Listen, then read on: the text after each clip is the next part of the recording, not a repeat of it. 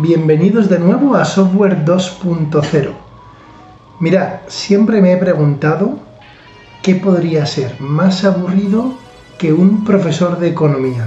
Pues dos profesores de economía. Pero no os preocupéis, hoy vamos a entrevistar a dos profesores de economía, a Luis Moreno y a Andrés Pedreño. Pero van a hablar de inteligencia artificial. Han escrito un libro que se llama Prevenir el declive de Europa en la era de la inteligencia artificial. Prevenir el declive. Hola Andrés, hola Luis. Hola, ¿qué tal? Bueno, entonces, ¿qué queréis decir con el declive? Nos, estamos refiriendo a la situación de, Europa frente, en comparación a Estados Unidos y China.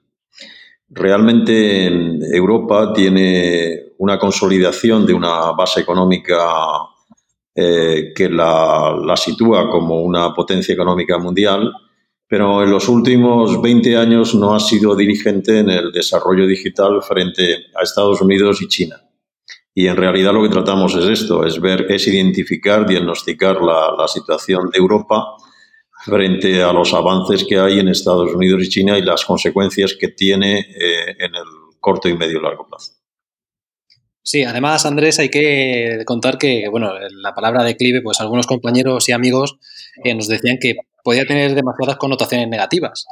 Pero es que después de, trabajarlo mucho y de, y de, pensarlo, es que, por desgracia, Europa se, acerca a un declive que, bueno, que es el que hablaba, comentaba Andrés Pedreño, ¿no? Eh, creemos que, por desgracia, es la palabra que mejor define la situación actual. Andrés, eh, tú en el pasado también habías analizado la economía española desde otro ángulo, ¿no? Y, también en el pasado, em, vamos, eh, me contaste alguna vez, ¿no? Que, la economía española era una economía agraria, ¿no? hizo una transformación quizá milagrosa, ¿no? De la economía agraria a la economía de servicios, ¿no? Entonces, como que no siempre que hemos vivido una situación muy baja significa que tenemos que estar ahí. Eh, ¿Lo ves igual ahora? Bueno, la transición española fue al desarrollo fue tardía, muy tardía en Europa. De hecho, en, el, ah, pues en los años 50 la mitad de la población activa era todavía rural y agraria y el peso del sector industrial y servicios era muy reducido. tenemos que esperar al desarrollo de los años 60, que es muy tardío en el contexto europeo, que es una transformación urbana eh, sin precedentes en la industrialización, y después en los años 80 y 90 la, terciarización. Em, esta transformación mm, se lleva a cabo, como insisto, em, en un contexto europeo donde los principales países nos llevaban ventajas eh, muy, muy relevantes. ¿no? Pero finalmente se hizo y, España ganó competitividad en sectores específicos, la entrada en la Unión Europea le consolidó dentro de los mercados, etcétera, Ahora se dan una serie de circunstancias, o sea, una serie de factores que son los que tratamos en el libro, donde el marco europeo no ayuda. Así como en los años 60 el, eh, Europa ayudaba, nos daba, nos introducía el turismo, realmente las remesas de los, las famosas remesas de los inmigrantes, las transferencias eh, de dinero que traían los inmigrantes, los ingresos por turismo, la exportación más o menos de, factores agrícolas, todo eso, eh, el elemento de estar, la renta de situación de estar cerca de Europa, que dominan los economistas, nos dio una ventaja, nos dio la posibilidad de hacer el desarrollo. Lo que cambia ahora en, los objetivos de esta transformación de digitalización es que Europa no está ayudando. O sea, el marco Europa se convierte en restrictivo. Es decir, esto lo en el libro pues citamos la regulación, los temas de educación, de talento, la carencia de un mercado único digital eh, todos esos, eh, entre otros, eh, que citamos en el libro, pues todos estos elementos no están actuando a favor de un país como España, que, además dentro de Europa tiene la mayor tasa de envejecimiento y la tasa más alta de desempleo juvenil. Vale, vale. O sea, que, que, no se van a dar los casos si encima el contexto no es bueno. A veces, a ver, dais un diagnóstico realmente demoledor, ¿no? Y, yo cuando estaba leyendo el libro me sudaban las manos, ¿no? Me ponía, me ponía un poco nervioso, ¿no? Y a veces eh, cuando hablas con investigadores europeos y tal, tienes en la otra lectura, ¿no? eh, yo no sé si lo habéis notado, especialmente con investigadores, ¿eh? que hay, hay, percibo a veces cierta complacencia en el entorno, digamos, puramente de investigación, ¿no? Porque parece que a nivel de papers, pues como que sí que hay actividad, ¿no? Pero sin embargo, o sea, estamos, parece, ¿no? Según algunas métricas, eh, pues no tan mal a nivel de, de, artículos científicos, ¿no? Pero parece que no se lleva eh, esto a la práctica, o no tenemos empresas, o no tenemos tejido industrial. ¿Lo veis así? O sea, ¿dónde, dónde falla la cadena? Sí, eh, mira, Andrés, después de, empaparnos de, indicadores de, muchísimos pues, trabajos, como decías, de papers y demás, eh, Andrés y yo empezamos a, darnos cuenta que, como tú decías, hay una base científica muy fuerte dentro de, Europa, pero después no canalizaban empresas. Entonces, claro, Europa se quiere definir como líder en innovación sin empresas innovadoras. Esto eh, nos llevó a pensar y a, trabajar mucho sobre conceptos de innovación y de disrupción, ¿no? que decimos en el libro constantemente. Es decir, si tú haces una inversión de un 1%, un 2% en, de sobre el PIB en I D, pero este I D es una, investigación no productiva, pues entonces tu, tu, esfuerzo tampoco va a tener reflejo en tasa de desempleo, ni en creación de empresas, eh, entonces, bueno, es una innovación. Luis, ¿qué es, ¿qué es investigación no productiva para entendernos? Eh? Sí, la innovación no productiva la entendemos como una innovación que no canaliza en la, en la sociedad, ¿no? Es decir, que se queda como dentro de un círculo académico.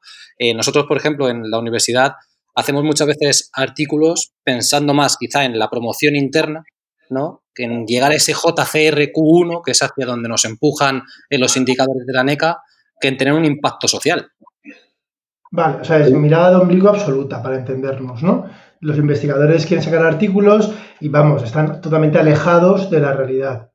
Una, una, algo que diferencia a Europa respecto a otros países donde la, transferencia de tecnología es, mucho más efectiva es la, la poca, el poco peso que tiene el, sector privado a la hora de, canalizar esta, esta energía. En realidad, en el gasto de, de I D de, Estados Unidos o de algunos países asiáticos competidores o de pequeños países como Israel, tenemos un sector eh, privado que es muy proactivo en la, en, el, en la investigación, en I que tiene un peso eh, que le lleva a centrar en, campos donde están los grandes avances tecnológicos, donde están las tecnologías más disruptivas y además donde eh, se, aplican recursos con la vista puesta en, hacer logros relevantes en la cadena de valor de las empresas. Nuestra investigación es más teórica, más general, y no tenemos además empresas que por otros motivos, por ejemplo la regulación, pues es más difícil escalar en las empresas europeas que en las empresas norteamericanas. Entonces, claro, no tenemos capacidad, no tenemos empresas de tamaño, de dimensión enorme para eh, aprovechar la investigación básica y las empresas tampoco hacen mucha investigación aplicada o mucho I más D. Con lo cual, ahí tenemos un factor dentro del ecosistema muy restrictivo a la hora de, de explicar por qué se producen avances en Estados Unidos o en países asiáticos y en Europa estos avances son eh, mucho más modestos. Eh, entonces, claro, aquí yo veo una paradoja, ¿no? O sea, por una parte estoy oyendo que hay un tema coyuntural cuando hablamos de Europa muchas veces está de moda y yo mismo tiendo, ¿no? Es echarle la culpa a Bruselas, y me imagino el aparato burocrático en Bruselas, la gente de Bruselas vive bien y vive en su burbuja, ¿no? Lo clásico, que siempre se habla cuando ponemos este tipo de crítica, pero por otra parte estoy oyendo como que debería ser el, sector privado el responsable de hacer esto.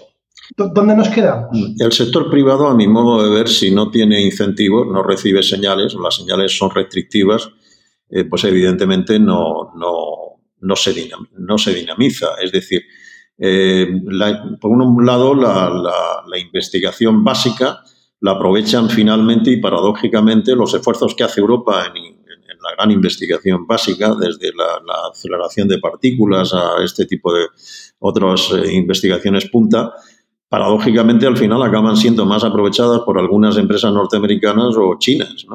Eh, en, la empresa, ya poniendo foco en lo que es la empresa europea, sobre todo la empresa digital, que es la que nosotros eh, prestamos más atención dentro del libro, o de las posibilidades de transformación eh, digital, es decir, de, poder asimilar las tecnologías digitales en los sectores tradicionales, ahí nos encontramos con muchas restricciones. Eh, vamos, voy a intentar citar algunas de ellas, Luis un poco lo, complementa. Eh, la propia configuración del mercado único europeo. Así como en bienes industriales es fácil, en el mercado digital eh, cada país europeo es con pequeño compartimiento estanco, por razones lingüísticas. Bueno, es que eso de mercado único da risa para empezar. Claro. Sí, sí, sí. Claro, entonces ahí te encuentras la gran Europa que en términos del automóvil o del intercambio de bienes y servicios, de otros bienes y servicios, pues funciona, es un mercado magnífico, con un potencial extraordinario, pero sin embargo a la hora de, hacer, eh, establecer mercados digitales nos sentimos más cómodos haciéndolo con Estados Unidos, porque al fin y al cabo es un gran mercado de poder adquisitivo con un solo idioma que es el inglés, o con toda América Latina, que hacerlo con, o con la República Checa o con Polonia o con Italia. Eh, Fíjate que es paradójico, Andrés, perdón que te interrumpa, que es paradójico que los que han, digamos, eh, eh, homogenizado los temas, por ejemplo, de mercado único y de e-commerce en Europa hayan sido los americanos, ¿no? Con, Amazon, ¿no? O sea, al final ha de venir un extranjero, entre comillas, un europeo, y, hacer Amazon en, todos los países de Europa, que es un poco surreal, ¿sabes? A mí me parece totalmente surreal. O Netflix, ¿no? Porque al final Fíjate, Andrés, hablamos en el, en el, libro, precisamente, os corto nada, un segundo, eh, decimos que analizando los planes e-Europe que se crearon en, la década de los 2000, eh, la Unión Europea se preocupó mucho tanto de los consumidores como de, dotar de, redes, bueno, de accesibilidad a Internet a, todos los usuarios, pero se olvidó de las empresas. No se hicieron planes de incentivos a empresas digitales, no se ayudó a cambiar el módulo productivo solo se, ayudó a que las personas tuvieran acceso a Internet. ¿Quién aprovechó esto? Las empresas que estaban en Internet. Vale, vale, vale, que llevaban ventajas. Vale, entonces todo esto, vale, todo esto, digamos, podríamos, esta conversación eh, es totalmente válida ya no solamente de inteligencia artificial, sino en general, ¿no? De, en general en el mundo de la digitalización, ¿no? Eh, específicamente en la inteligencia artificial habláis en el libro de, algunos, hacéis un diagnóstico bastante demoledor con respecto a todo el tema de la sobreregulación. ¿vale? ¿Podéis explicar el tema de la sobreregulación?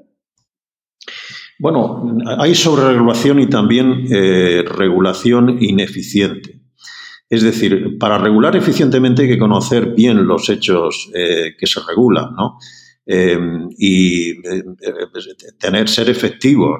En definitiva, pues creo que darle un aviso de cookies eh, cada vez que un, señor visita una página y cuando en realidad todo el mundo pues añade cookies, pues no le agrega nada porque es, una, es un automatismo que lo único que hace es entorpecer la, la, navegación y al mismo tiempo que exasperar a los usuarios incluso eh, pues no educarlos en los riesgos que puede tener o en las desventajas que puede tener para su privacidad.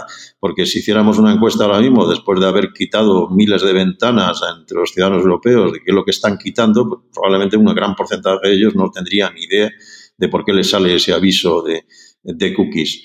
Y en ese sentido, pues yo creo que ha habido como una regulación que en definitiva no obedece a, intereses eh, reales de, los fines que en definitiva persigue, sino que esconde desde fines eh, proteccionistas o eh, una capacidad de generar eh, empleo en, el ámbito del derecho.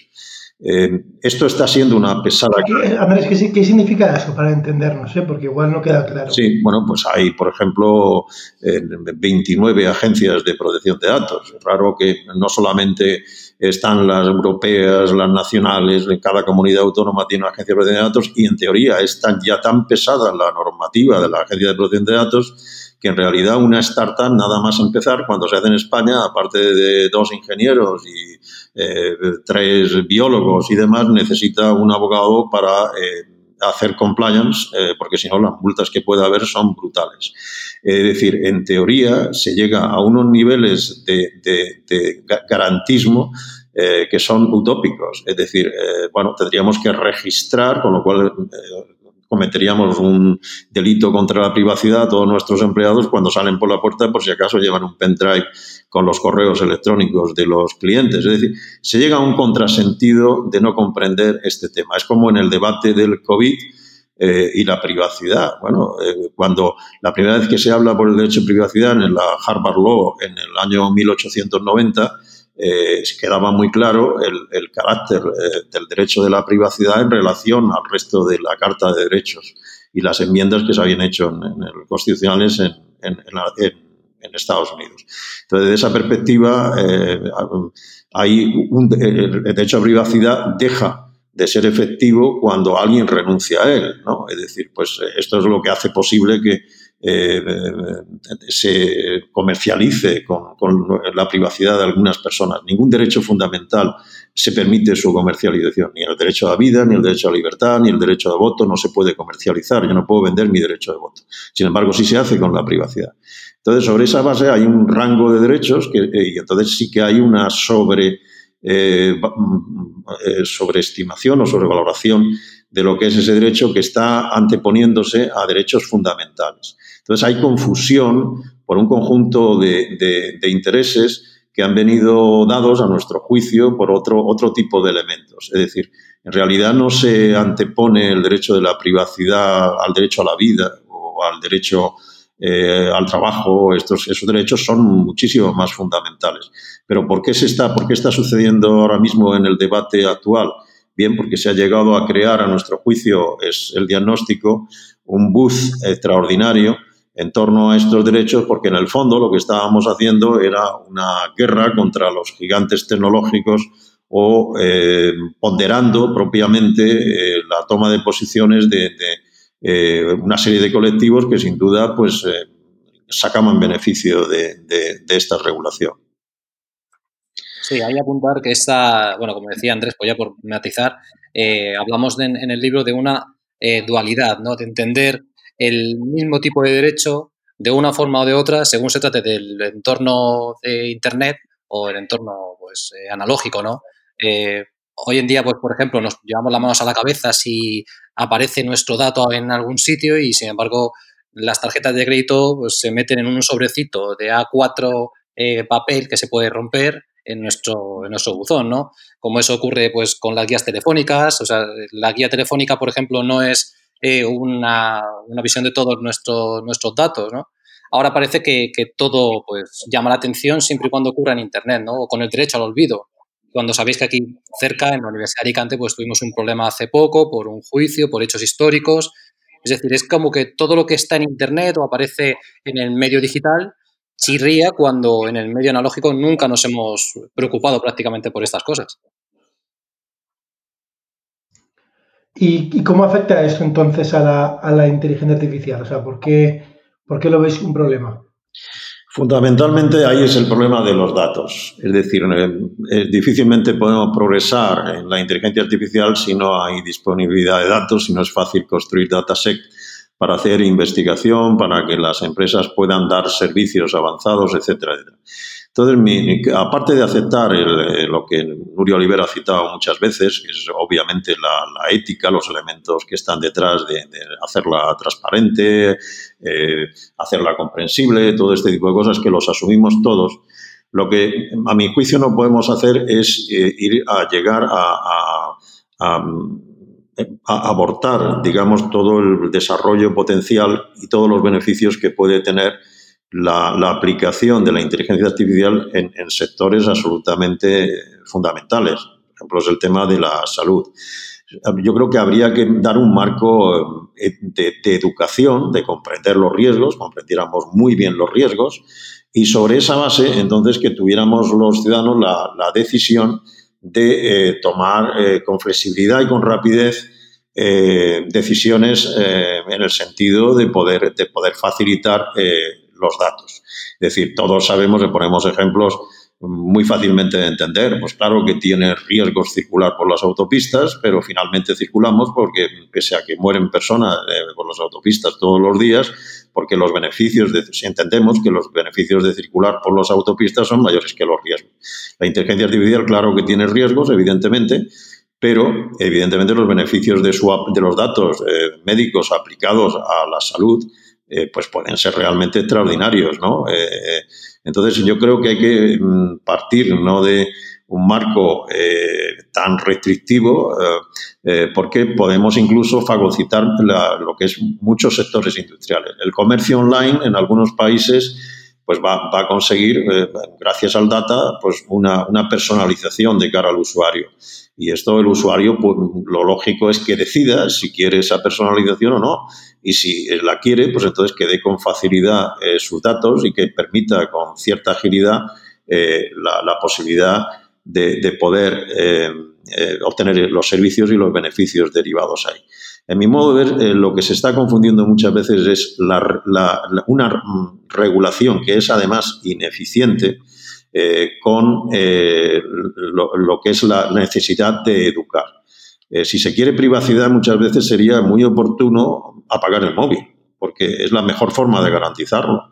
Eh, y entonces, en ese sentido, debemos educar a los, a los ciudadanos con las limitaciones que tiene el tener un móvil eh, o los riesgos que tiene. Si uno valora extraordinariamente su privacidad, de los riesgos que tiene eh, tener un móvil sencillamente encendido porque puede haber una aplicación, porque puede haber un geoposicionamiento que se nos ha pasado prácticamente sin darnos cuenta, o, puede haber un malware o lo que fuera que, en definitiva nos hace vulnerables. Bueno, yo creo que eso es educación. Hay muchísimos ciudadanos que están con cookies, están haciendo cosas automáticamente y no tienen una clara conciencia del riesgo que supone efectivamente para su privacidad el, móvil. Eh, pero esto no lo, no lo, a mi modo de ver, no lo resuelve la, regulación. Estamos poniendo en duda eh, la legitimidad de los gobiernos democráticos para eh, controlar la trazabilidad. Se supone que son gobiernos democráticos que elegimos cada cuatro años, que están controlados judicialmente con el la independencia del Poder Judicial y están controlados parlamentariamente también y sin embargo tenemos una confianza absoluta en los operadores eh, telefónicos, operadores, eh, teleoperadores, que son los guardianes de, todo nuestro geoposicionamiento. Eh, es, un contrasentido. O sea, estamos diciendo que es un derecho cuasi constitucional, lo cual deberíamos un poquitín analizarlo a fondo. y, por otro lado, los, los, los, las garantías o los garantizadores de esos derechos pues son empresas privadas que están sometidas eh, de una y mil formas a los gobiernos, precios regulados, etcétera, etcétera. Por lo tanto, es un brindis al sol este gran debate que tenemos sobre la privacidad. Sí, además hay dos ejemplos muy concretos eh, en el libro que, ponemos, bueno, ponemos más, pero en relación de cómo esta, este exceso de regulación o esta sobreregulación afecta a la inteligencia artificial, ponemos dos casos. Eh, la sanción que recibió la, compañía AIG, ¿no? que es Iberia y, British Airways, porque hubo un, pues, eh, un hacker o un grupo de, hackers accedieron a la base de datos y consiguieron información. Entonces, bueno, la compañía enseguida eh, puso cortafuego, lo solucionó, pero aún así tuvo una sanción muy fuerte. Es decir, tú ya estás mandando una señal a cualquier empresa de que si vais a trabajar con datos, tened mucho cuidado, porque las sanciones van a ser muy fuertes como venga un hacker ruso y os saque la información eh, que quiera, ¿no? Entonces, ahí ya estás jugando con fuego porque las empresas no quieren trabajar con datos ante el peligro. Pero es que hay otro caso peor que ocurrió en, Suecia, creo que es, ¿no, Andrés? No sé si es Suecia o Finlandia, no recuerdo bien, de eh, un ayuntamiento que invita a, un colegio a poner eh, cámaras ¿no? para controlar por, medio de reconocimiento facial a los estudiantes que entran a clase. Es decir, en lugar de tomar, eh, pues, tomar asistencia, ¿no? como se ha hecho siempre con un papel, pues una cámara indica si el estudiante entra o no entra a clase. Pues la Comisión Europea, bueno, a partir, del gobierno del país, denunció a ese ayuntamiento por esa prueba, porque decía que, claro, que el estudiante estaba indefenso. Bueno, los, estudiantes habían firmado y habían aceptado eh, esta prueba, ¿no? Esta prueba piloto de, asistencia eh, vía con estas cámaras, ¿no? Utilizando estas cámaras. Pero tampoco se puede hacer. Es decir, creo que la sobreregulación lo que está mandando son dos señales muy claras. Uno, cuidado, porque como haya filtraciones, os vamos a, fastidiar bien. Y segundo, que incluso la experimentación tampoco se está muy clara cuáles son los límites que podemos, que podemos tener. Yo ahí, por ejemplo, yo no tengo, no tengo claro si realmente efectivamente hay que poner cámaras en los colegios, ¿no? A lo mejor yo me sentiría como padre muy incómodo si hay cámaras en los colegios, ¿de acuerdo? Bien, pues entonces probablemente tiene que haber restricciones y entonces eh, si hacemos una legislación, pues tenemos que ver un poco las condiciones de esa legislación. Pero, por ejemplo, las cámaras, el reconocimiento facial puede ser un instrumento de primer orden para captar en una investigación el, grado de, desconexión que tienen los alumnos en un aula. Es decir, ver para una educación que fuera personalizada, imaginamos una clase de matemáticas, tenemos 40 alumnos con unos perfiles muy distintos y unos niveles de asimilación de la matemática o de la actitud o la de la matemática muy diferente. Y entonces, pues una simple, una simple clase de matrices, vemos quién se desconecta, cuándo se desconecta, porque cómo conseguimos reenganchar al 80% de la clase, etcétera, etcétera. Esto se podría hacer pues con una herramienta sencilla de reconocimiento social y, una, una, y impartir una clase un profesor. Claro, antes de eso nosotros ya prohibido. Prohibido significa que incluso para un día poder hacer las matemáticas muchísimo más hechas a medida, de darle la oportunidad a todos los alumnos, 100% de los alumnos, de que aprendan eh, y comprendan muchísimo mejor una clase de matemáticas, una clase de historia, una clase de lo que sea, pues entonces estamos restringiendo. Y entonces esa actitud se ha, se ha extendido a otros. Los drones en España, hace dos años, prohibidos. Oiga, mire usted, con los drones se pueden entregar medicinas, eh, se pueden hacer reconocimientos en zonas inaccesibles, eh, los incendios forestales en, África para la caza, la, caza, furtiva son fundamentales. Eh, oiga, es que eh, em, antes eh, para reconocimiento del patrimonio, de las patologías de edificios, son innumerables las aplicaciones que se pueden hacer con los drones. Eh, claro que mm, un dron puede ser utilizado por un terrorista, pero por mucho de que estén prohibidos en España, si el terrorismo quiere utilizarlos, evidentemente no va a hacer caso de las prohibiciones, lógicamente. Lo que, lo que va a hacer efectivo que no lo utilice un, terrorista probablemente es, la propia tecnología, como siempre suele suceder estas cosas. La tecnología al final es la que viene a resolver muchos de los problemas que tiene la propia tecnología, no en la regulación. Entonces deberíamos darle una oportunidad. Nosotros en el libro decimos que deberíamos darle una oportunidad al fuego. Claro que el fuego quemaba, pero imaginemos si los primeros humanos, cuando empezaron a quemarle el fuego, lo hubieran prohibido, pues todavía estaríamos en la, edad de piedra aquí, ¿no? Dando, en realidad asumimos el riesgo de quemaba, empezamos a, aprendimos a manejar el fuego y eso nos hizo fuertes, nos hizo grandes, ¿no? Eh, la humanidad progresó. La inteligencia artificial habrá que asumir riesgos y en la tecnología y en los drones hay que asumir riesgos y hay que equivocarse y tenemos que equivocarnos. Europa tiene una actitud preventiva para no equivocarse. Una regulación que digamos que es preventiva. No, no sé si me he extendido demasiado en la respuesta. Bueno, yo, me gustaría poner un par de ejemplos para que los oyentes lo, cojan. Cuando dices que la tecnología suele solucionar los problemas de la tecnología, hay un caso que es además muy, muy acorde a todo esto, que es el spam. ¿vale? El spam del correo electrónico.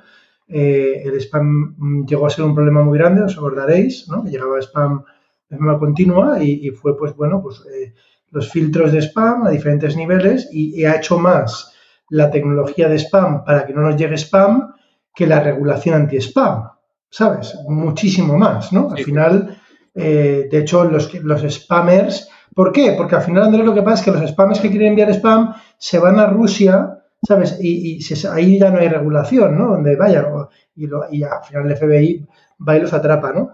Yo, eh, eso por una parte, ¿no? Yo, a ver, eh, otro argumento me voy a poner como abogado del diablo, ¿no? Los, los que favorecen y los que alaban este tipo de, regulación europea. Curiosamente hay que decir que muchas veces es el peluquero que te recomienda cortarte el pelo, que muchas veces, eh, curiosamente, mucha gente que halaga la, regulación europea, como tú apuntabas, Andrés, es gente que vive, aunque sea de forma indirecta, de esta regulación, ¿no? Em, a mí me gustaría saber si hay datos objetivos porque la gente va a decir, no, bueno, al final el usuario quiere y, confía en los sistemas estos que están como de privacidad primero y, le gusta, a los reguladores le gusta, ¿eh? O sea, el consumidor europeo, o sea, el consumidor al final mandará, como diciendo que ellos están eh, adivinando lo que el mercado quiere, ¿no? Esto es así, eh, y nos podemos remitir a los escándalos, cuando han habido escándalos brutales de Facebook y demás, ¿no? Cuando han habido escándalos, el comportamiento del usuario penaliza este tipo de comportamientos, entre comillas, antiprivacidad o, no? Al final al usuario un poco le da igual. Yo creo que se ha creado una opinión pública favorable eh, o contraria, sea, favorable a estos temas de la privacidad y la regulación. Eh, yo creo que con el concurso de los medios de comunicación, que mm, o con una vieja economía, que esta vieja economía, pues un poquitín ha visto una agresión de, la, de la economía digital. Es decir, eh, cada vez sectores muy tradicionales se han sentido vulnerables. El primero de todos fue la, prensa tradicional. La prensa tradicional vio como su mercado digital eh, desaparecía. Facebook y, Google, con la publicidad contextual y con la publicidad segmentada, eh, pues hicieron añicos lo que fue el mercado de publicidad mundial. Pero después empezaban en colectivos como los taxistas o los hoteles, Airbnb, BlaBlaCar, todo este tipo, veían como aplicaciones en las que sin tener una cama o sin tener un coche, eh, hacían, eh, competían con los hoteles o, competían con los... en ese sentido parecía como que la economía tradicional decía, cuidado, pues aquí hay que eh, resaltar todas las pegas, que pues, los ruidos, eh, no puede ser cualquier cosa un hotel o evidentemente ningún cualquier coche puede ser un, vehículo de transporte público, y hay, que regular esto. Entonces, hay como una tendencia proteccionista eh, sobre este tema y la opinión pública, pues claro, eh, se apunta a ese proteccionismo porque nos sentimos vulnerables y entonces decimos, empezamos a hablar también de que la inteligencia artificial se nos puede ir de las manos, que la singularidad, por Dios, madre Dios, mañana mismo la singularidad, por favor. Y entonces nos ponemos en modo de que los dioses estos dioses, de animales a dioses, que hay que parar los, los pies porque esto de la tecnología está yendo demasiado lejos. Esto está, está, se ve, se percibe, etcétera, etcétera. Pero ¿cuál es el resultado de esto? Claro, esto es una revolución imparable. Esto es lo que hace caminar a la humanidad. Esto es lo que está revolucionando prácticamente todas las economías, en definitiva.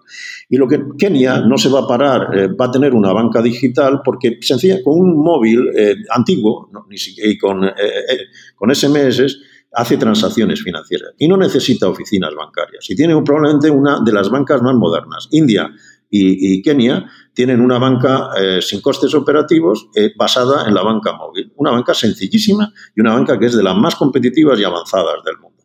Y estos países, como evidentemente eh, es un salto enorme lo que les da la tecnología, no lo dudan. Nosotros, como tenemos oficinas bancarias, bancos sofisticados, etcétera, etcétera, de cara a dar un salto de, una banca digital, ni siquiera móvil, etcétera, eh, bueno, está llena tal de regulaciones, de, eh, pues que, que, se hace absolutamente pesado. Es más, entonces ahí las fintech se ve como una amenaza. Entonces hay que crear una sandbox, vamos a ponerlas, vamos a meter con las fintech la misma regulación que tienen los bancos y ya verás tú cómo entonces mm, tienen las mismas desventajas, es decir, las gacelas vamos a convertirlas en elefantes y aquí se acaba el problema. Entonces todo esto eh, es lo que subyace en la guerra. Entonces si todo el mundo estuviera en eso, pues no pasaría nada. La vieja Europa estaría en consonancia eh, con esto. Pero no, no, esto no está sucediendo. Israel no lo está haciendo igual porque está fuera de la Unión Europea. El Reino Unido ya se ha ido de la Unión Europea y tiene, probablemente es el país que tiene una economía digital más fuerte. Ahora tiene la capacidad de desregular mucho eh, o hacer una regulación eficiente eh, sobre el tema. Y sobre todo, y eso es el libro, China, que parece mentira porque en el año 1912 era una dinastía medieval quien la dominaba y ha pasado a ser una de las economías digitales más potentes, donde el 5G o la inteligencia artificial o el blockchain, por ejemplo, o Internet de las Cosas son tecnologías donde se hace un uso de ellos realmente avanzado en comparación con Europa, con empresas de un tamaño eh, operativo extraordinario. Y eh, Estados Unidos, pues, la cuna de toda la revolución, con todos los gigantes tecnológicos que son de referencia, o el Silicon Valley como ecosistema de referencia. Bueno, en esas condiciones, para Europa esto no es una opción. O sea, no puede decir yo me pongo al ritmo regulatorio, yo voy aquí a, fijar unas condiciones y eh, estas condiciones. No, no tenemos gigantes tecnológicos, nuestras startups no escalan, no ganan tamaño, por lo tanto nuestra economía digital, que es el sector de futuro, que nos define el futuro, el empleo del futuro, la economía competitiva, que es la transformación digital, todo este tipo de cosas, esta economía cada vez eh, va quedando más pequeñita, más vulnerable en comparación con China y Estados Unidos, que es un poco la tesis del libro. Quizá también me he enrollado demasiado vez esto, pero creo que había que dar una visión un poco en tu pregunta integrada de, de, lo que pretendemos ¿no? con el libro. Bueno, diagnóstico, entonces, diferentes aspectos mal. Eh, ¿Dais alguna idea de, por dónde se puede salir del atolladero? Bueno, eh, el libro realmente tiene, está estructurado en, tres partes. La primera es eh, pues muy pesimista, es donde explicamos todo el declive, por cómo hemos llegado hasta aquí. realmente empezamos en los años 60-70, es decir, este, esta brecha digital que vivimos en la actualidad frente a Estados Unidos y China, por ejemplo, no es algo que ha ocurrido en la última década o en los últimos cinco años. Esto es eh, pues una forma de entender la economía digital eh, de Europa pues, prácticamente desde que empieza la era de los microchips. ¿no? Eh, esa es la primera parte, como decía, donde también se, habla de los problemas de regulación. Y la segunda parte son todo análisis, pues vamos a decir, sectoriales, donde analizamos la, administración o analizamos el mundo emprendedor o la educación y proponemos soluciones. O sea, en cada uno de estos bloques eh, vamos proponiendo pues, diferentes, diferentes elementos que creemos que pueden ayudar a prevenir este declive. Yo voy a decir la que a mí más me, gusta, Andrés, tú di la, siguiente si quieres, pero para mí creo que la primera apuesta eh, debería ser la educación, ¿no? cambiar la educación y obsesionarnos con, con dos cuestiones. La primera es el empleo, analizar muy bien los mercados a nivel universitario, en los mercados laborales y trabajar para que los estudiantes se encaminen hacia esas áreas con mayor empleabilidad. Esto no quiere decir que todos seamos informáticos o que, todos seamos matemáticos, sino que cualquier persona de cualquier rama aprenda estos, pues, estas habilidades STEM, ¿no? que se dice ahora, y luego, pues en, en edades más tempranas, eh, apostar por una educación computacional. ¿no? O sea, que los estudiantes, sobre todo las chicas, que son las que luego menos acaban eh, estudiando este tipo de, de, carreras en la universidad, pues le pierdan miedo a las matemáticas, aprendan a jugar con la informática, ¿no? aprendan lenguajes de programación.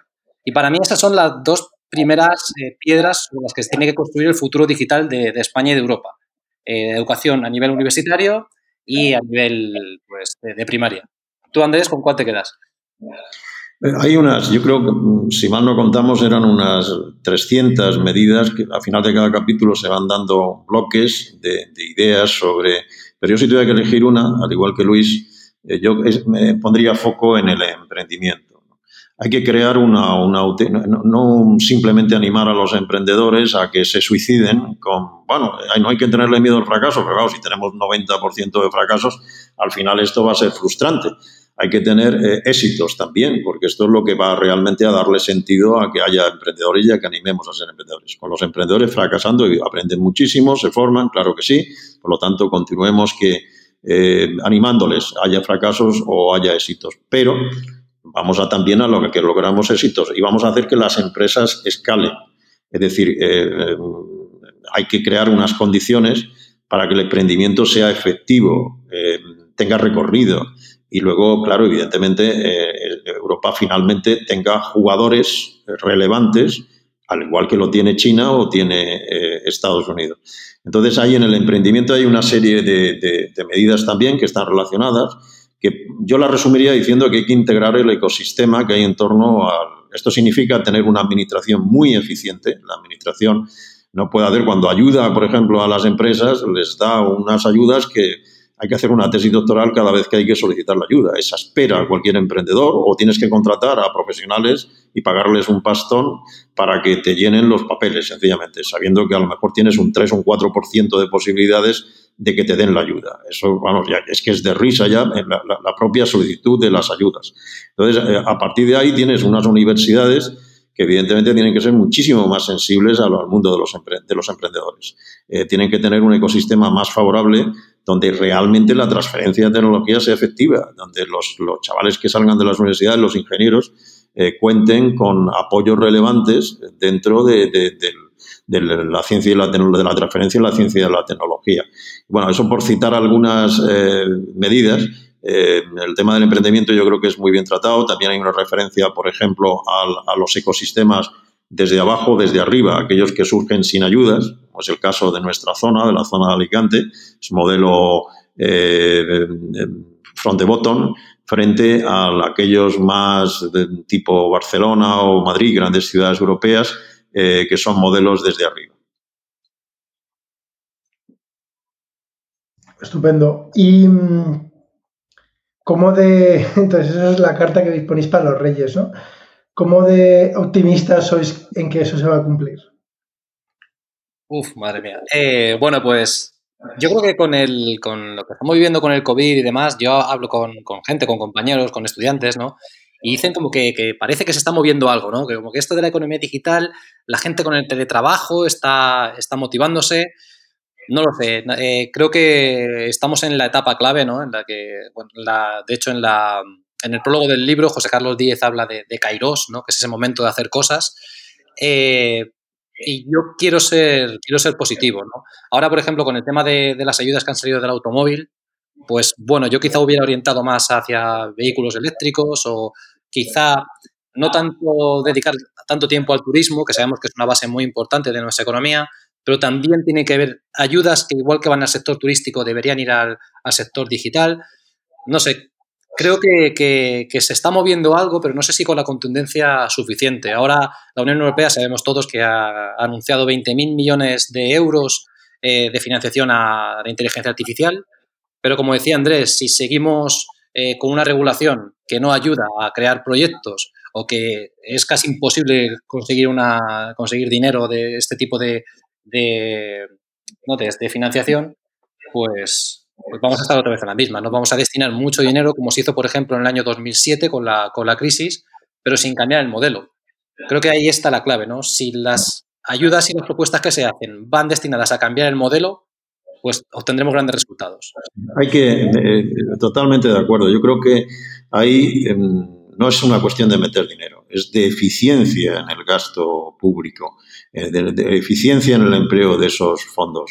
Eh, si realmente van al sistema, sin más, y el sistema es ineficiente, eh, pues poco vamos a tener. Yo creo que hay que poner foco, evidentemente, en los sectores del futuro, en aquellos que nos ayudan a ser una economía disruptiva, aquella que es capaz de hacer eh, sector, em, empresas y, y actividades tecnolo y tecnología disruptiva, eh, más que una transformación digital pasiva, donde echa a remolque, bueno, es que ahora hay que hacer teletrabajo, pues venga, vamos a meter el teletrabajo, no, es que ahora hay que hacer comercio online, pues venga, vamos a meter una plataforma de comercio online, ay, no vendemos. Esto en definitiva es un poco, no, eh, eh, creo que tiene que haber un país eh, donde haga las reformas eh, necesarias. Ahí tiene que haber una reforma educativa, tiene que haber una eh, reforma de, para la empresa, para facilitar un marco muy incentivador para la empresa y para el emprendimiento, la filosofía emprendedora. Las políticas educacionales tienen que cambiar de arriba abajo, es decir, necesitamos hacer eh, mejorar la empleabilidad universitaria extraordinariamente, la, el pensamiento computacional, todo lo que hemos, y luego una regulación eficiente, claro, evidentemente, ¿no? Esto es, eh, no puede haber una, una regulación que sea absolutamente desalentadora para la, la, pequeña y mediana empresa. Entonces, eh, ahí eh, habría que darse prisa a, a la, a, la hora de, hacer políticas, reformas estructurales de, de calado en, en, Europa y, luego en, países como España, donde, vuelvo a insistir, o sea, es una bomba de relojería pensar que tenemos la mayor tasa de envejecimiento del mundo, eso significa prestaciones sociales, eh, pues rentas, eh, etcétera, con la mayor tasa de desempleo juvenil de Europa. Entonces, eh, bueno, esto nos tiene que hacer pensar. Un sistema de estos ahora mismo ya sin Europa estaría en quiebra en este momento y el, el futuro pues es muy limitado si, si el sistema no, no pivota hacia el futuro y se hace extraordinariamente eficiente. Vale, vale. Eh, bueno, y Vale, habéis puesto el ejemplo de China, ¿no? En la dinastía, eh, bueno, yo no sabía el tema este de la dinastía, ¿no? Así que, bueno, no hay que, no hay que remontarse tanto, ¿no? Hace, ahora nos parece lejano, pero hace 20 años que no es nada, pensabas en China y pensabas en fabricación barata de cosas de plástico, ¿vale? Era, era y fijaros en China en, poco, en poquísimo tiempo el vuelco que ha dado, ¿no? Por lo cual también hay esperanza, ¿no? De que se puede hacer cuando se quiere, ¿no? Eh, otro ejemplo es quizá el ejemplo que lo comentáis en el libro de DeepMind, ¿no? en Inglaterra. ¿no? Eh, yo que hay una cosa, yo, yo, me gustaría decir dos cosas, mm, rescatando aspectos que hemos hablado, ¿no? y es eh, un poco el, el, el, el, elemento este, Andrés, que tú decías, uno de, de la, defender la vieja economía ¿vale? Que eso nos está haciendo quizá o nos va a hacer un daño a largo plazo eh, increíble, ¿no? O sea, al final esto es, claro, como no tenemos mm, eh, empresas potentes en este mundo digital, claro, no hay, eh, claro, el, regulador no tiene casi ninguna contraprestación de hacer cosas casi sin input, ¿no? Porque ¿quién hay en el otro lado de la mesa con capacidad de, de hacer, entre comillas, lobby, ¿no? Eso es una cosa, ¿no? La, digamos, el daño que nos hace defender lo que tenemos, ¿no? Eh, fíjate hoy lo que se está, el debate de hoy de la tasa Google ¿no? europea y, parece que en el otro lado de la moneda está eh, el daño que puede hacer a la economía alemana con el tema de los coches, ¿no?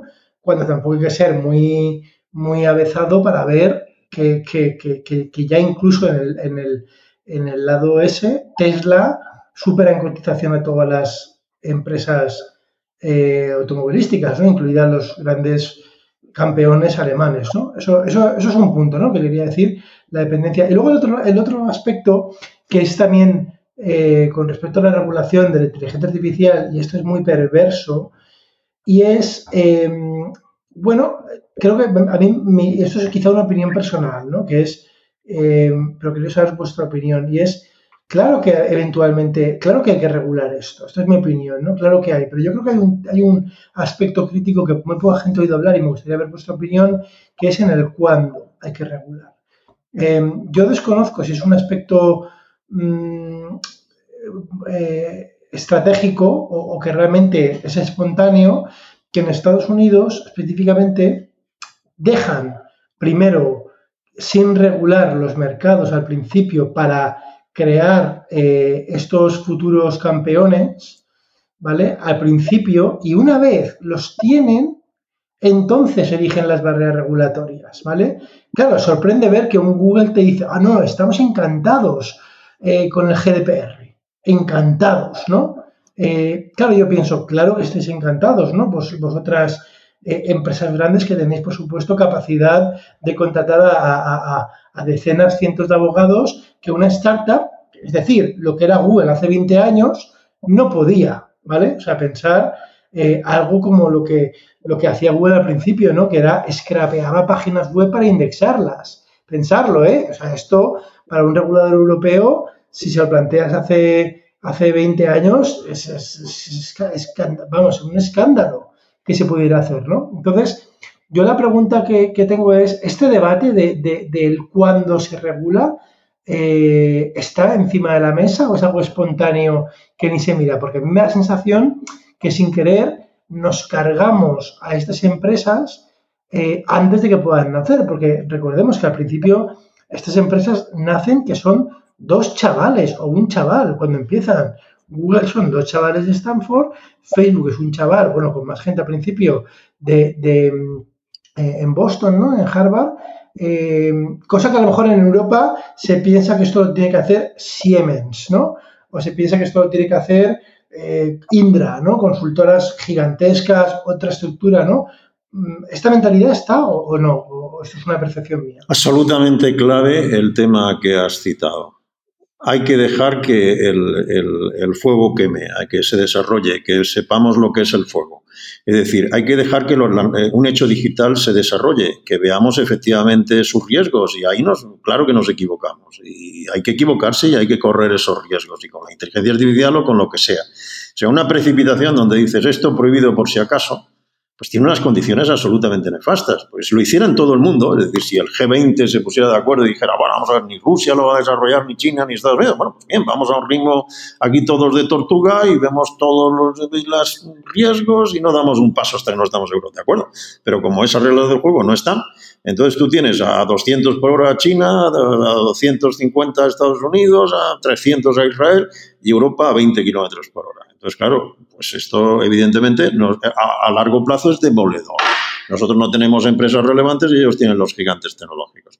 Pero luego lo que has dicho también eh, en la exposición es muy importante. Claro, cada vez el, lobby europeo de, economía digital es prácticamente inexistente, irrelevante.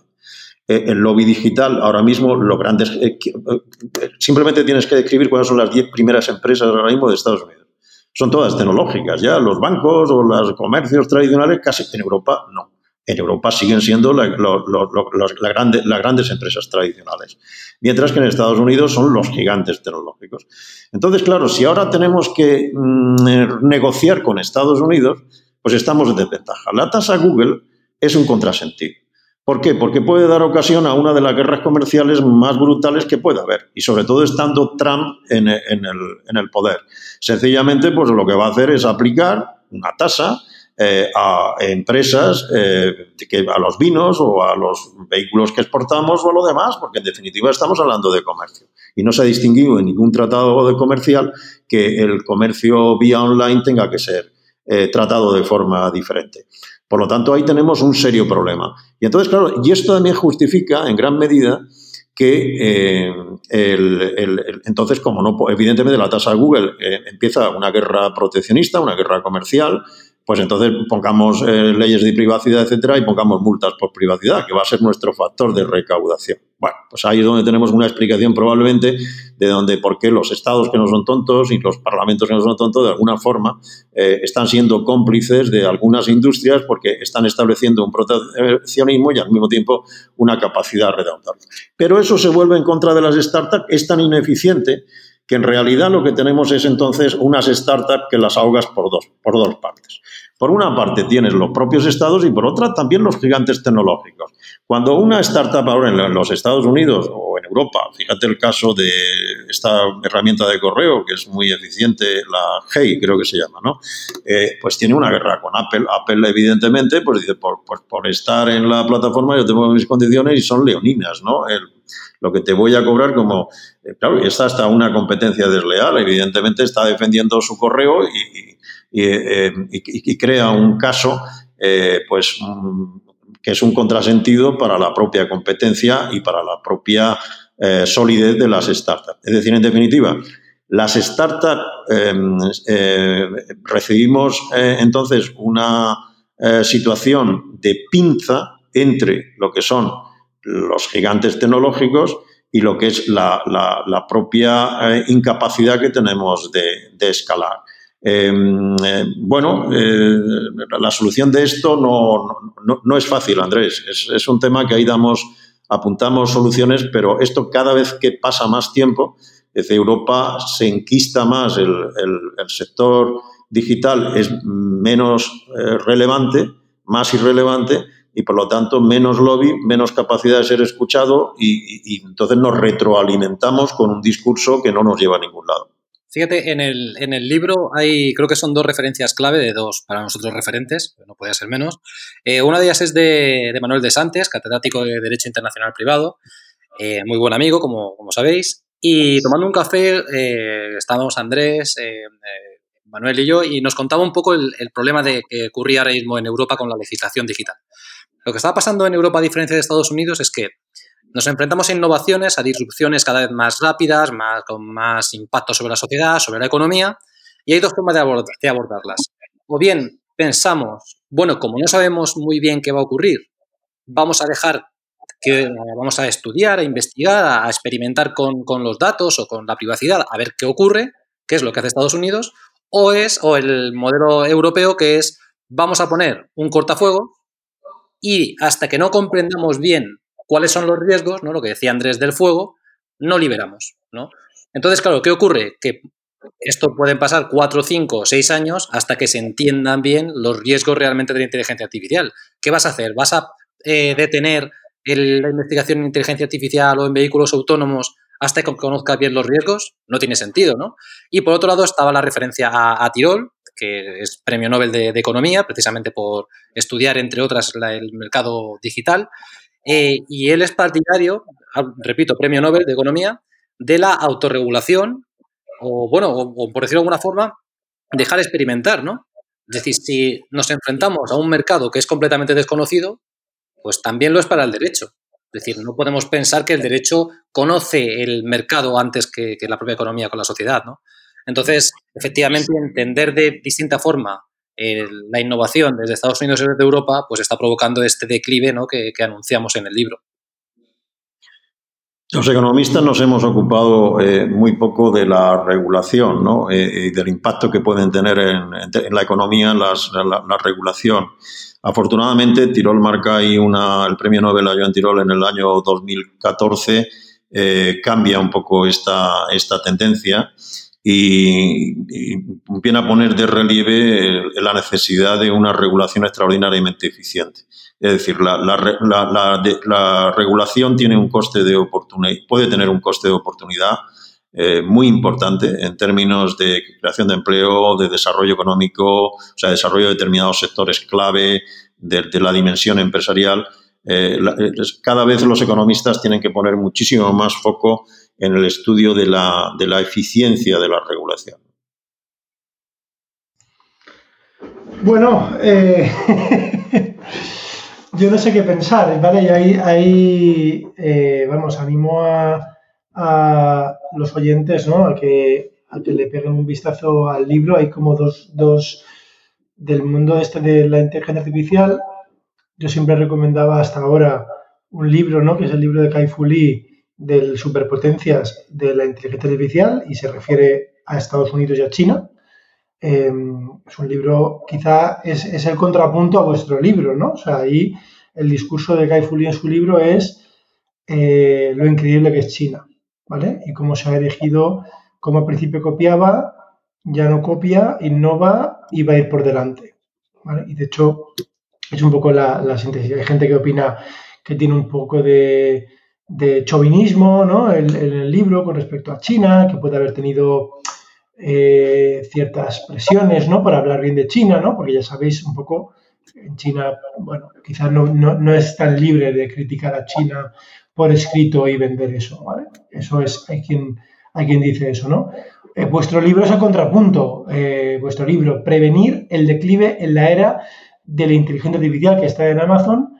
Em, que ya se puede comprar en castellano y es el contrapunto y es, es, bastante, a mí personalmente pues me, me, deja bastante inquieto, ¿no? Me deja inquieto, como sabéis, yo soy eh, pues, un, un, eh, entusiasmado de la inteligencia artificial, tanto desde el punto de vista tecnológico puro, pero quizá más como ingeniero eh, en el sentido de las cosas que nos permite hacer que antes no podíamos, y luego desde el punto de vista del emprendimiento, ¿no? Y sí que veo, y esto cuando hablo con gente desde el punto de vista, pues de esto, desde el punto de vista de la regulación, tengo opiniones muy, a veces muy, muy, muy eh, diferentes, ¿no? Que, gente, pues los abogados, eh, bueno, la gente lo ve como vosotros, ¿no? Es quizá por otros motivos, y a veces es una conversación para mí difícil, ¿no? Porque, porque, porque partes desde el punto de vista como que, como que pueda, puede dar la sensación de que yo soy un anarquista, ¿no? Por no querer que haya regulación, ¿no? Y, es cierto que, y, por eso me gusta buscar ejemplos, ¿no? oye, qué, absurdo esto que decís, ¿no? De, las leyes de privacidad, las y, y sin embargo, fijaros, en Europa que tenemos operadores móviles potentes, ¿no? Operadores móviles como en todos los países, ¿no? Tenemos Vodafones, tenemos los Orange. Ostras, qué casualidad que te pueden llamar por teléfono para hacer spam y ahí no hay problema. Y te despiertan de la siesta todos los días, sistemáticamente. ¿No? Fíjate, ¿no? Qué, paradójico, ¿no? Como que ahí que tenemos unas empresas fuertes europeas, ahí sí que no tenemos, parece que al regulador no le importa que nos molesten sistemáticamente eh, con el spam, ¿no? Eh, telefónico, me refiero, ¿eh? el spam de llamarte de forma eh, telefónico, ¿no? Con lo cual, bueno, eh, no, sé, no sé si este tema, yo es que nunca lo he oído tratar el tema, ¿eh? Y, además hay empresas de estas, ¿no? Que se jactan de que tienen sus, sus em, observadores, ¿no? De ciencias de datos, algunas operadoras, y joder, paradójicamente están en la lista top de, al menos para mí, en el ranking de los más molestos. Eh, entonces, hay, muchas paradojas de estas, ¿no? Que, no alcanzo a entender, ¿no? Sí, eh, nosotros, como decía, llamamos el doble rasero, ¿no? De la economía digital y la economía analógica. Ponemos muchos ejemplos. Eh, me acuerdo una vez, Ricard Martínez, un experto en tema de privacidad, nos hablaba de una paradoja todavía mayor de esto, sobre el tema de, privacidad. No es tanto digital, pero sí analógica. Supuestamente, si hay una cámara ¿no? grabándote eh, y se anuncia eh, en este lugar hay un circuito cerrado de televisión, por ejemplo, ¿no? Eh, si robas algo, puede ser utilizado como prueba, pero no puede ser utilizado como prueba si no hay un indicador que dice que está, que está grabándote, ¿no? Y él decía, bueno, y si es una persona invidente a la que no se le ha avisado por braille o por megáfono de que hay cámaras, ¿es válida esta cámara en el juicio? Es decir, que las, paradojas no solo ocurren en el mundo digital, ocurren en cualquier ámbito, pero como decías, Andrés, casualmente se suelen resolver a favor de aquellas empresas que pueden que tienen fuerza pues para ejercer lobbies en, en, Europa y aquí no pasa nada y el spam telefónico o de seguros o bancario pues te lo tienes que tragar. Bueno, yo únicamente añadir, Andrés, que a mí me hubiera encantado escribir el libro de Kai Fu Lee en, referido a Europa, ¿no? que casi estoy soñando con el titular, ¿no? Superpotencias de la inteligencia artificial. Y luego en el subtítulo, Europa, España y Alicante en el nuevo orden mundial, ¿no? El día que nos podamos permitir esto, en realidad será un día muy, muy feliz para los tres que estamos hablando, seguro, ¿no? Y, pero yo creo que efectivamente primero hay que hacer los deberes. Hay que hacer una autocrítica, hay que, hay que hacer un examen de, de lo que está sucediendo, eh, hacer un diagnóstico a nivel mundial. Nosotros no, digamos, no, decimos que el nuestro sea es una aproximación.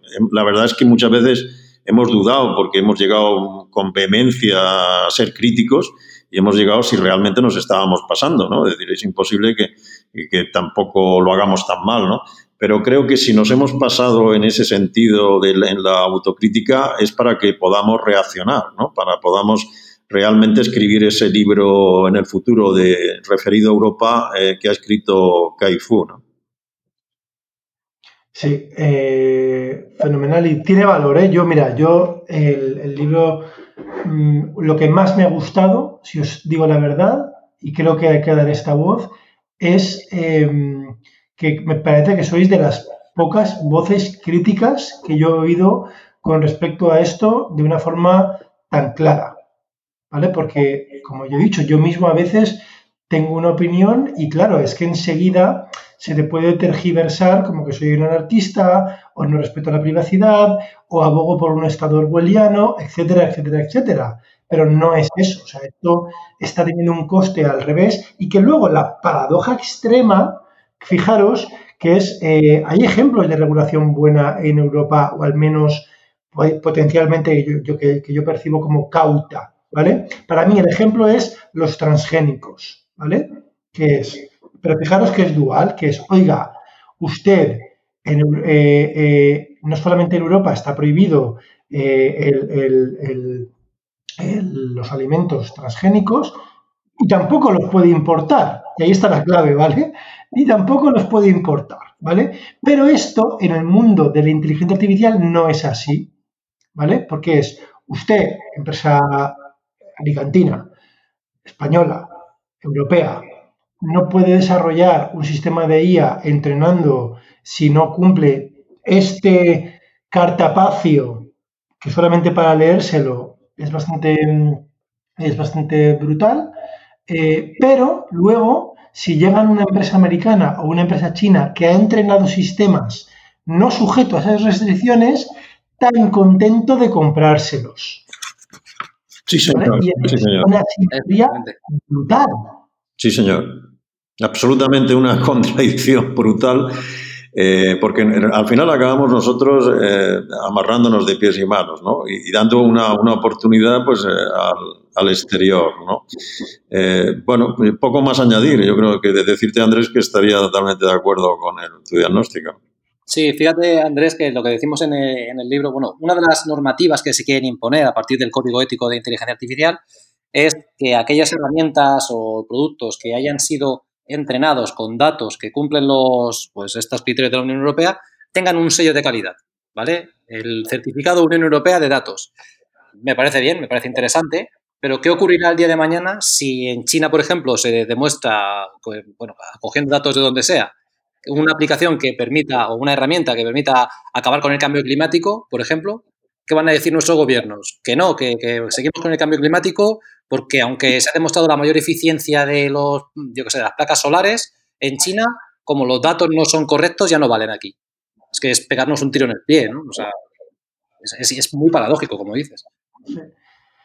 Fenomenal. Bueno, oye, pues nada, lo dejamos aquí si os parece. Yo recomiendo eh, a los oyentes armaros de valor para la primera parte del libro, en la parte de diagnóstico, ¿vale? Para curarse lo primero es que te diagnostiquen, ¿vale? Y luego armarte de valor y tomarte y seguir el tratamiento que el médico, en este caso los médicos, eh, Andrés Pedreño y Luis Moreno, eh, nos recetan, que nos han recetado 300, si no me equivoco, Andrés, pastillas, ¿vale? Las cuales algunas va a costar tragárselas pero deberíamos tragárnoslas. Por lo menos la mitad, si no todas. Estupendo. Andrés, muchísimas gracias por tu tiempo.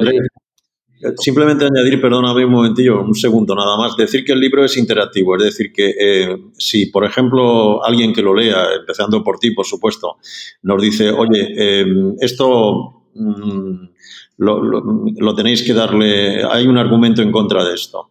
Eh, y pues lo, vamos a incorporar, ¿no? Porque creo que en definitiva lo que hace falta es un debate. Entonces no es simple, el libro no adopta ninguna actitud dogmática, es una, una actitud provocadora de provocar el, eh, el que podamos llegar a, a, un diagnóstico, como tú bien dicho, y a unas soluciones. Por lo tanto, que muy bienvenidas las críticas y cualquier argumento que sea de peso para incorporarlo.